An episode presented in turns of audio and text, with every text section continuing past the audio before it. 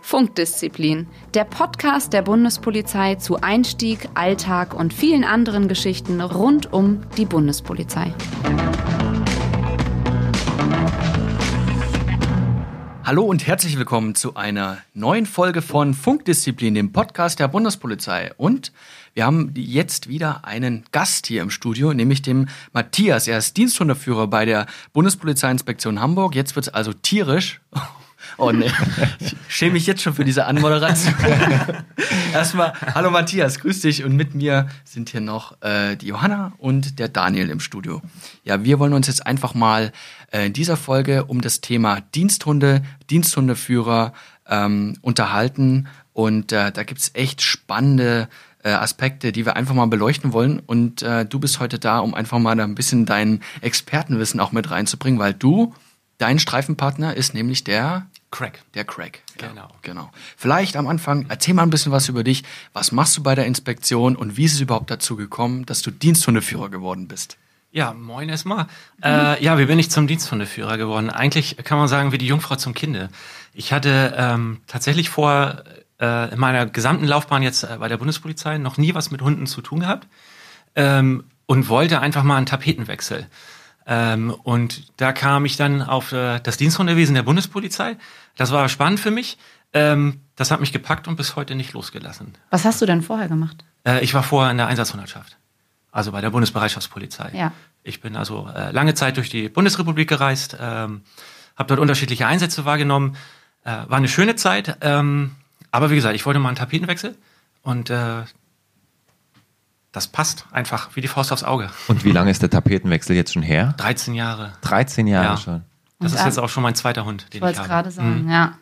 Und wie ist dann der Weg? Also bewirbt man sich dann ganz normal oder wie ist das abgelaufen? Genau, äh, bei mir war es jetzt äh, vielleicht eine Besonderheit. Ich hatte äh, einfach mal eine Spontanbewerbung geschrieben, eine Initiativbewerbung. Ähm, das fiel zeitgleich äh, als, äh, auf die Weltmeisterschaft 2006. Äh, da wurde in der Inspektion Hamburg wurde noch viel Personal gesucht. Ähm, da war allerdings noch nicht sicher nach meinem Wechsel, ob ich tatsächlich Diensthundeführer werde, sondern ich habe mein Interesse bekundet. Ähm, man stellt sich dann auch noch mal bei dem Lehrwart vor, äh, um, damit er einfach auch einschätzen kann, ist derjenige, der sich da bewirbt, ähm, auch ah, befähigt, hört sich ein bisschen blöde an. Ähm, passt das? Kann der Diensthundeführer werden? Das, ähm, man braucht so eine gewisse Affinität zu Hunden. Äh, und wenn die nicht vorhanden ist, äh, auch der Umgang mit Hunden, ähm, dann kann das im Laufe äh, seines äh, ja, Diensthundeführerseins äh, schon ein bisschen schwierig werden. Hast du denn vorher einen Hund auch privat gehabt oder? Nee, tatsächlich gar nicht. Okay. Tatsächlich gar nicht. Also ich bin äh, komplett einmal ins kalte Wasser gesprungen.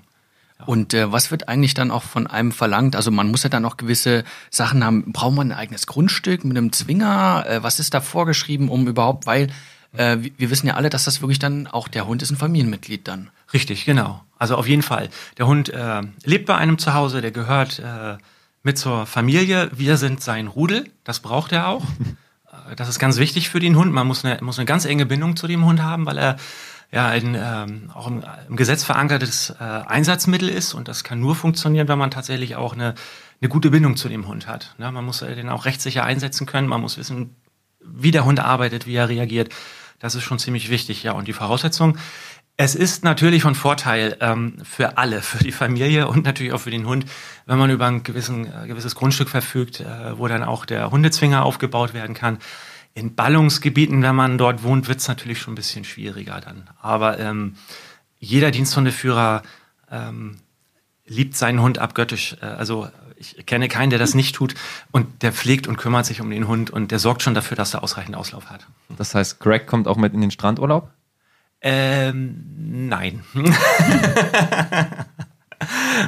ähm, äh, wir bevorzugen Florida, das wird ein wenig schwierig. Aber auch da in der Zeit wird sich um den Hund gekümmert. Okay. Aber wichtig finde ich auch den Hinweis, dass tatsächlich auch ähm, es möglich ist, Diensthundeführer zu werden, ohne unbedingt vielleicht den großen Garten zu haben und Grundstück. Genau. Dass es da tatsächlich auch Möglichkeiten gibt, ähm, für Interessierte trotzdem Diensthundeführer zu werden. Aber können wir da vielleicht auch nochmal einen Schritt zurückgehen? Und Ja. zwar, ähm, du hast jetzt von deinem Hund Craig gesprochen. Erstens wollen wir natürlich wissen, Wo kommt der Name her? Und vielleicht auch mal jetzt gerade bei dem, das ist jetzt schon dein zweiter Hund. Wie läuft das ab? Wie kommst du zu deinem Hund? Also du gehst ja nicht ins äh, Kaufhaus und dann zum Züchter. Wie, wie, ähm, wie bist du zu dem Hund gekommen? Ja. Äh, und ist das vom Welpen an oder wie läuft das? Ja, äh, das ist eigentlich die größte Hürde, die wir immer zu nehmen haben, den, den richtigen Hund zu finden. Und das nimmt auch viel Zeit in Anspruch. Äh, Das, man kann mal Glück haben, das geht schneller, mal dauert das bei einigen ein bisschen länger. Ähm, ich gehe auch mal ein Stück zurück, als ich angefangen habe. Ich war ja noch völlig unbefleckt. Ich hatte wirklich gar keine Ahnung von Hunden. Äh, und ähm, da ist es so, dass der Lehrwart einen entsprechenden Diensthund für einen aussucht. Der ist in der Regel älter als zwölf Monate. Das hat den Grund, äh, die Hunde müssen gesund sein. Sie werden quasi auch verbeamtet, die Hunde, ähm, und werden dann auch nochmal tierärztlich untersucht und geröntgt. Und das, ähm, der Knochenbau lässt sich eben erst dann äh, oder auf äh, Krankheiten dann dort erkennen lassen, wenn sie älter als zwölf Monate sind. Also bekommt man in der Regel schon einen vielleicht vorgebildeten, vielleicht auch nicht vorgebildeten Hund, äh, aber der erste ist so. Und der zweite jetzt äh, bei Crack, der Crack, nicht das, muss ich immer sagen, ähm, den habe ich mir tatsächlich als Welpen gekauft. Äh, das hatte den Hintergrund, ähm, dass ich gerne wieder einen Rüden haben wollte. Ähm, mein alter Diensthund aber jetzt nicht unbedingt, ich nenne es mal, kompatibel mit anderen Rüden war. Und die Chance ist größer, ähm, wenn er mit einem Welpen zusammen aufwächst. Und wenn ich jetzt wieder einen 12, 14 oder 16 Monate alten Rüden geholt hätte, das hätte zu großen Problemen zu Hause geführt. Und das wollte ich nicht. Und ähm, die beiden sind wie, wie Brüder. Wir sagen, das passt wie Arsch auf einmal. Das ist einfach so. Ne? ähm, das, äh, Aber du, du nimmst dann schon nur Crack mit zum Dienst? genau. Also da macht man dann schon einen Unterschied zwischen pensioniertem Hund und. äh, Ja, auf jeden Fall. Genau. Okay. Nein, nein, der pensionierte Hund, der Muss der zu muss, Hause bleiben. der muss zu Hause bleiben. Das ist Okay. am Anfang etwas schwierig für ihn, weil er ja auch die Tagesabläufe kennt. Er weiß, wenn man seine Uniform anzieht, ähm, war es für ihn immer das Signal, es geht zum Dienst. Äh, und irgendwann wird er halb abgelöst. Ja. Das ist etwas schwierig, aber es funktioniert. Was, es gibt ja unterschiedliche Hunde, Schutzhunde und Sprengstoffhunde. Was hast du denn für einen? Äh, ich habe einen Reinschutzhund. Okay. Und wenn ich jetzt an Schutzhund denke, Mhm. dann kann ich mir das irgendwie immer mit der Familie nicht so vorstellen. Kann der Hund denn auch unterscheiden, wann er im Dienst ist und wann er zu Hause ist? Also Ja. kann der kuscheln und dann auch Fremde, die dann mal zu Besuch kommen, Auf jeden Fall. Kann er der kann auch im Dienst kuscheln. Das ist also der kuschelt immer als Schutzhund. Grundsätzlich ja, außer ähm, die Situation verlangt es. Und da sind die Hunde so ausgebildet, ähm, dass sie auch entsprechend auf diese Situation reagieren. Oder aber von uns auf diese Situation eingestellt werden. Aber ansonsten sind es, ähm, wir hören immer ganz oft in Einsätzen, äh, entweder sind wir Tierquäler oder die Hunde, die wir führen, das sind Bestien. Ich äh, möchte ja immer sagen, es stimmt beides nicht. Äh, also wir, wir quälen unsere Tiere nicht, sondern sind, glaube ich, die meistgeliebtesten Hunde in der gesamten Bundesrepublik.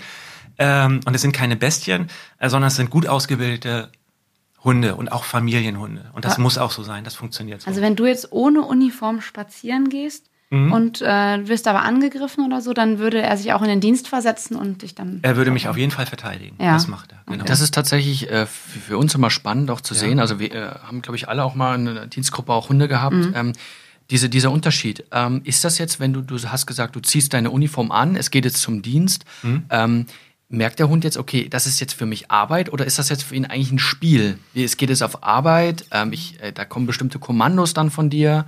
Wie sieht das der Hund? Ähm, ich spreche jetzt mal für meinen Hund und ich, ich spiele ihm das irgendwann mal vor und ich hoffe, er nickt dann, wenn ich das jetzt sage. ähm, ja, er hat schon eine gewisse Erwartungshaltung, möchte ich das mal nennen. Ne? Also er, er weiß schon, was ihn dort erwartet oder auch erwarten kann. Es ist nicht so, dass ich meine Uniform anziehe und der Hund ständig jetzt auf Spannung ist und sagt so, wo sind jetzt hier die Bösen, sondern für ihn gehört das, äh, wie für uns auch, äh, zu einem ganz normalen Tagesablauf oder zu einem ganz normalen Ritual dazu. Ne? Und ähm, deswegen sagte ich ja von mit dem alten Diensthund, der kommt immer noch und guckt immer noch, aber nicht doch vielleicht mitgenommen darf. wird zum Dienst, ja, und auch Oh. mit darf. ähm, aber es ist gut so, dass ich das nicht mehr mache. Der freut sich, wenn er seine Ruhe hat. Bedeutet aber auch umgekehrt Nachtschicht für Greg. Auf jeden Fall. Okay. Ja. Und schläft er dann auch tags? Also muss er sich Auch. umgewöhnen oder? Ähm, ja, Hunde schlafen ja generell eigentlich auch sehr viel, sind allerdings auch schneller wach als wir manchmal, wir Menschen. Ähm, äh, letztendlich glaube ich schon, dass sich die, der, auch der Schichtdienst auf den, auf den Hund auch auswirkt. Das ist schon so, wenn er keinen geregelten Tagesablauf hat. Ähm, aber auch äh, da kommen die eigentlich ganz gut mit zurecht. Okay. Das ist also, Und gibt es auch Einsätze, wo du, wo du Crack dann auf der Dienststelle lässt und ihn nicht mitnimmst? ähm, eigentlich nicht. Ähm, aber das ist immer situationsbedingt. Ähm, ein klassisches Beispiel ist, ähm, wir machen ja nicht nur, äh, in Hamburg ist es so, dass wir nicht nur die Aufgaben des Diensthundeführers wahrnehmen, sondern wir sind auch in erster Linie für die Inspektion, Kontroll- und Streifenbeamte. Das heißt, wir machen eigentlich von einer einfachen Identitätsverstellung bis hin zum äh, Fußballeinsatz, Demonstrationseinsatz machen wir eigentlich alles. Äh, und da schauen wir immer, was für ein Einsatz das ist. Ähm, geht es jetzt zu einem, ich sag mal, normalen Ladendieb in einem Geschäft im Hauptbahnhof, dann nehmen wir den Hund nicht mit. Mhm. Und da haben wir die Möglichkeit, entweder im Auto zu lassen oder den eben auf der Dienststelle dann. Vielleicht auch mal generell die Frage, also ja. Ähm, warum hat die Bundespolizei Diensthunde? Also was ist, ich meine, heute gibt es Sensoren und was auch immer. Äh, warum gerade jetzt dein Schutzhund? Mhm. Was ist jetzt quasi dann der Mehrwert im, im täglichen Einsatz? Ähm, das ist auf jeden Fall die Vielseitigkeit des Diensthundes. Ähm, der Hund verfügt über Fähigkeiten, über die wir nicht verfügen. Das ist die, die Härte, ähm, der ähm, alleine das Auftreten des Diensthundes äh, wirkt in der Regel schon abschreckend in gewissen Situationen. Ähm, und er hat natürlich Fähigkeiten, über die wir nicht verfügen. Ähm, einmal die enorme Beißkraft und auch ähm, die Nasenleistung, die die Hunde erbringen können. Das schaffen wir natürlich nicht. Wenn es darum geht, zum Beispiel vermisste Personen zu suchen oder aber äh, Personen im ähm, Gebäude nach Einbruch aufzuspüren, ähm, da ist auf jeden Fall ein extrem hoher Einsatzwert der Hunde da. Jetzt hat jeder von uns schon so ein Bild von Crack im Kopf, aber wir wissen eigentlich noch gar nicht, was ist denn das überhaupt für ein Hund? Und was gibt es generell für Hunde bei der Bundespolizei? Ähm, Crack ist ein belgischer Schäferhund, ein Malinois. Der ist jetzt sechs Jahre alt. Ähm, es war bis vor kurzem noch so, dass wir äh, nur bestimmte Gebrauchshunderassen, das klingt so ein bisschen sehr formal, ähm, kaufen durften. Dazu zählte äh, unter anderem äh, der deutsche Schäferhund, äh, der ähm, na, das passt jetzt. Ich als Diensthundeführer, mir fallen die Rassen nicht ein. Ich kenne nur belgische Schieferhunde, ich will keinen anderen Hund nehmen. Nein. Der Dienstdackel vielleicht? ja, genau. Riesenschnauzer gehörte zum Beispiel noch mit dazu. Rottweiler war Stimmt, auch mal eine Gebrauchshunderasse, genau.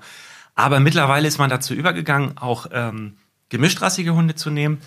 Hauptsache, sie bringen die Voraussetzungen mit. Also wie mit der Mindestgröße, ne? Da Richtig, genau. Standard ein bisschen ja, wo, wobei wir da nicht ganz runtergehen würden. Wie gesagt, also ein Pudel, ja. ein Dackel schließen wir hier mal aus. Als Suchhunde beim Zoll vielleicht ja, mhm. ähm, aber äh, für unsere Zwecke nicht geeignet. Mhm. Wie ist das mit den, mit den Men-Trailern? Also ist dein Hund jetzt zum mhm. Beispiel auch ein Men-Trailer? Also wir kennen uns da jetzt noch nicht so aus. Was ist nee. da der Unterschied? Nee, also Men-Trailer ist der Hund nicht. Men-Trailer äh, hat man mehr so in diesen ähm, zivilen Rettungsbereichen. Das Deutsche Rote Kreuz, THW, die bildet dann solche Men-Trailer-Hunde aus. Ähm, die gehen noch ein Stückchen weiter als wir. Für uns ist die reine Fährten- oder Spurensuche äh, schon ausreichend. Das heißt also, Greg kann aber auch, wenn wir jetzt, ähm, ihr, ja, da ist jetzt gerade am Bahnhof war jetzt ein Fahrkartenautomatenaufbruch, der mhm. schnüffelt da dran und dann kann der schon dieser Spur folgen? Ähm, ja, ist aber schon äh, untergrundabhängig und äh, von der Ausgangslage der Spur ist das auch abhängig. Er muss sich ja, er muss ja irgendetwas haben, an dem er sich orientieren kann, okay, was er dann überhaupt suchen soll. An so, einem, an so einem Ritzchen von diesem Fahrkarten und man hängt jetzt ein gebrauchtes Taschentuch. Ähm, schwierig, aber möglich. Okay, Der Täter so. ist nur um die Ecke. Und ja, genau. Dann finde. also ein ganz praxisnaher Fall. Vielleicht noch eine Frage, die unsere ja? Zuhörer auch interessiert. Du sagtest jetzt, du hast schon deinen zweiten Hund. Mhm. Ähm, wie lange hat denn dein erster Hund oder wie lange war er überhaupt im Dienst, bis, bis so ein Diensthund in Pension geht? Ja. Was gibt es da für eine Zeitspanne? Ah, also eigentlich könnte er jetzt noch im Dienst sein, wenn er das äh, gesundheitlich mitmachen würde. Aber ich, in der Regel ähm, sind Diensthunde bis zu ihrem zehnten Lebensalter im Dienst. Das ist schon so die maximale Obergrenze, okay. würde ich mal sagen. Zu krank, ja. ja. Zu Krankheit fällt mir auch noch eine interessante Frage ein. Ja? Wenn der Hund krank ist, kann man dann nicht zum Dienst oder bleibt er dann zu Hause oder wie ist das? Äh, wenn es darum geht, dass, er, dass der Hund gepflegt werden muss, dann äh, bleibt der Diensthundeführer auch mit dem Hund zu Hause und kümmert sich um ihn. Ja. Das auf jeden Fall. Das kommt ja wahrscheinlich schon auch mal vor. Ne? Das kommt gelegentlich mal vor, aber in der Regel sind es ähm, kleinere Verletzungen, die, äh, die, kann man den Hund eigentlich fast immer mitnehmen. Okay. Ausnahme ist ja schon, dass man zu Hause bleibt. Ja, vielleicht können wir auch mal so in, in so einen fiktiven Einsatz mal mit dir reingehen. Also ja. du wirst jetzt angefordert, du gehst jetzt raus, es ist jetzt gerade vielleicht irgendwie, es gab eine Schlägerei, es ist gerade unfriedlich, mhm. äh, die Personen müssen vor Ort sein und du sollst da ein bisschen mit absperren auf alle Fälle. Ähm, wie wie registriert oder wie bereitest du deinen Hund darauf vor? Macht es bei ihm im Kopf dann so Klick, jetzt bin ich im Einsatz? genau. Und wie wird er dann, äh, du hast gesagt, man kann auch mit ihm kuscheln und so. Und wie wird er dann aber zum Schutzhund? Das heißt also, dass er auch auf Kommando jemanden verbellt, auf Kommando äh, eventuell auch jemanden stellt oder mhm. zu Boden bringt. Wie läuft das ab? Ähm, in der Regel ist es so, dass die Hunde irgendwann, die haben ein Gespür dafür ähm, die, können, die können dich lesen. Dein eigener Hund kann dich genauso gut lesen, wie du deinen Hund lesen kannst. Ähm, und er, er kennt die Situation. Wenn er merkt, dass ähm, man hektisch wird, das ist ja nicht, das ist ja immer so, wenn es irgendwo schnell hingehen muss, dann wird man hektisch, das ist ja ganz normal. Ähm, oder man setzt ihm dann auch den Beißkorb auf, das ist für ihn schon so ein Signal.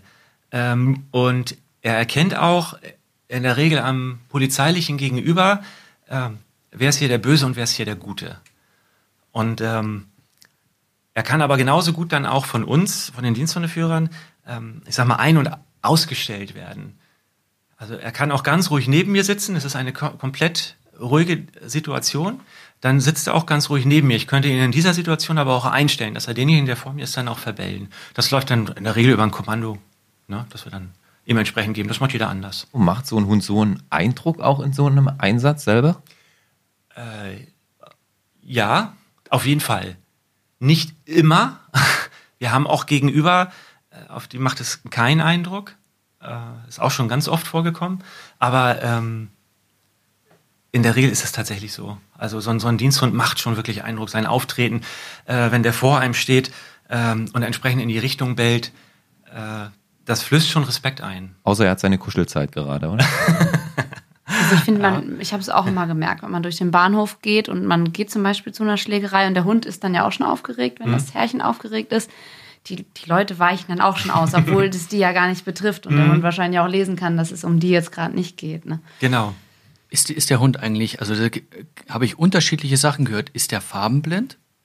Oder sieht er Farben? Das heißt, hat er die blaue Uniform zum Beispiel? Sieht er das?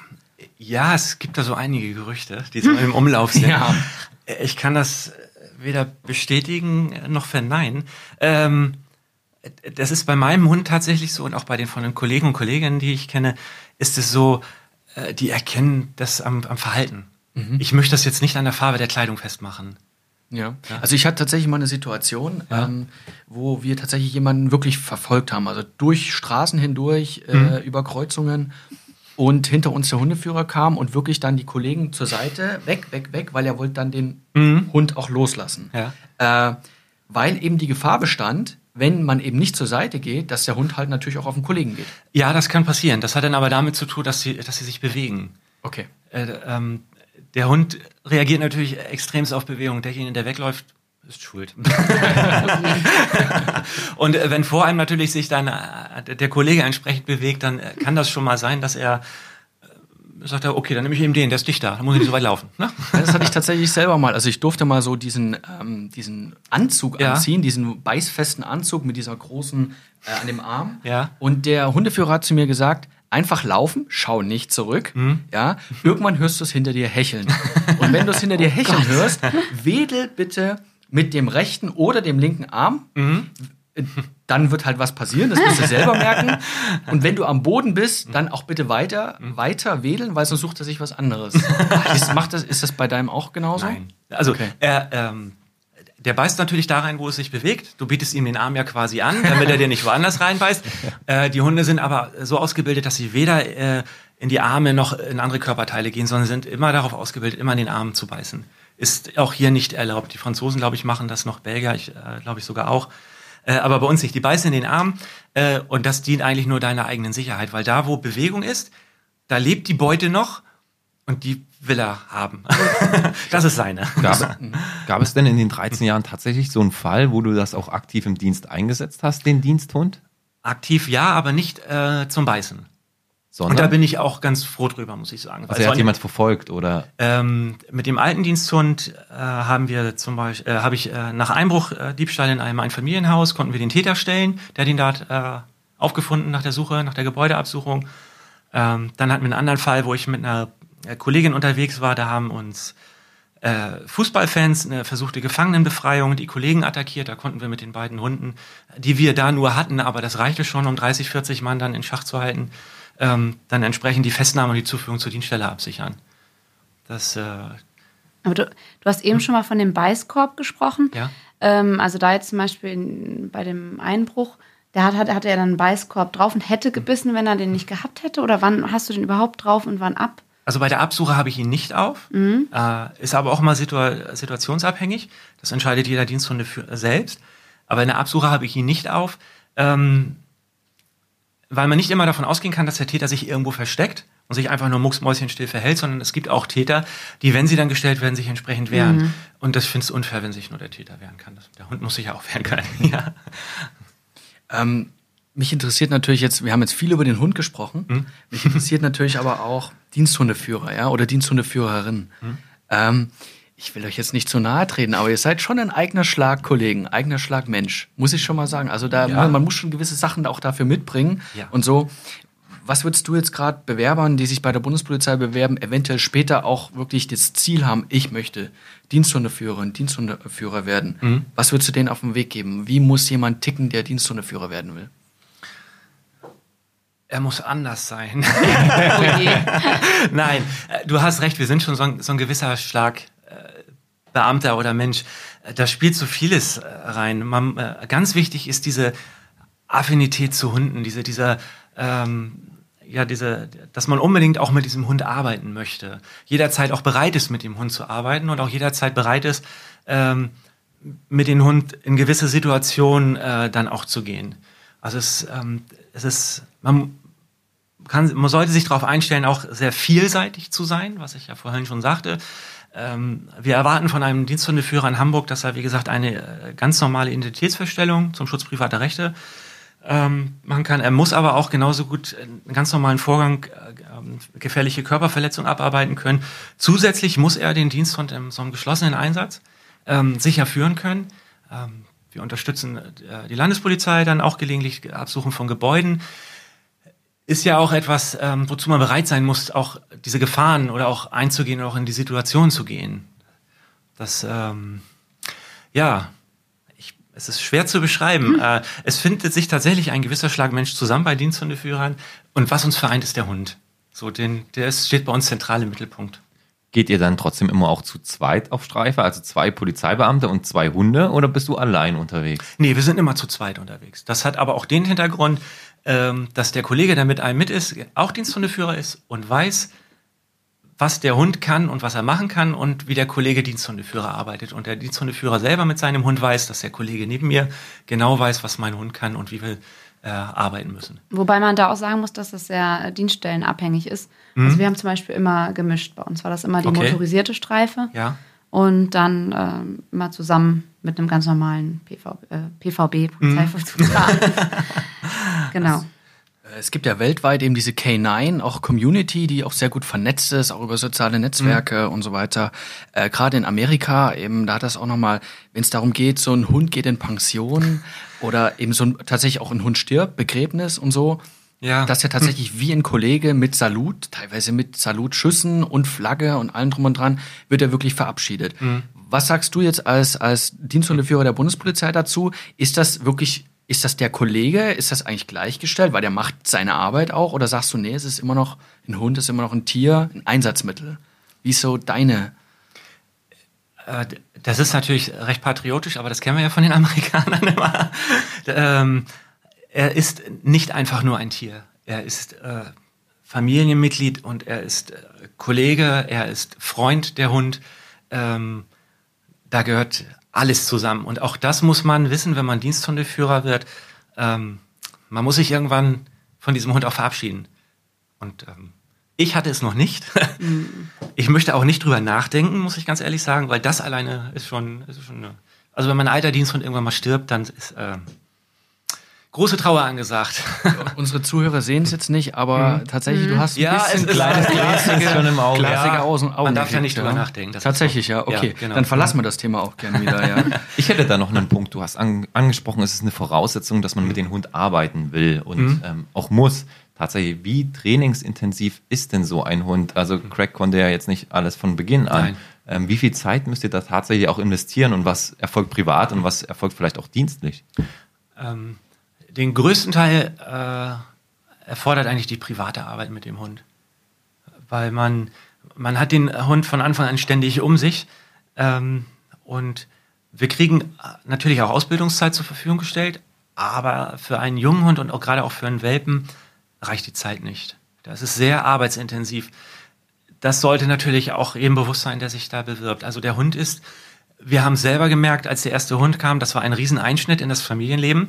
Darauf muss man sich erstmal einstellen. Mhm. Ähm, und, äh, aber wenn man bereit ist, sich darauf einzulassen, äh, der Hund ist sehr dankbar und zahlt einem das auf jeden Fall auch wieder und zigtausendfach und zurück. Tier- und Arztkosten, das wird ja dann auch das wird äh, alles übergenommen. übernommen. Genau, man bekommt eine Aufwandsentschädigung, eine monatliche.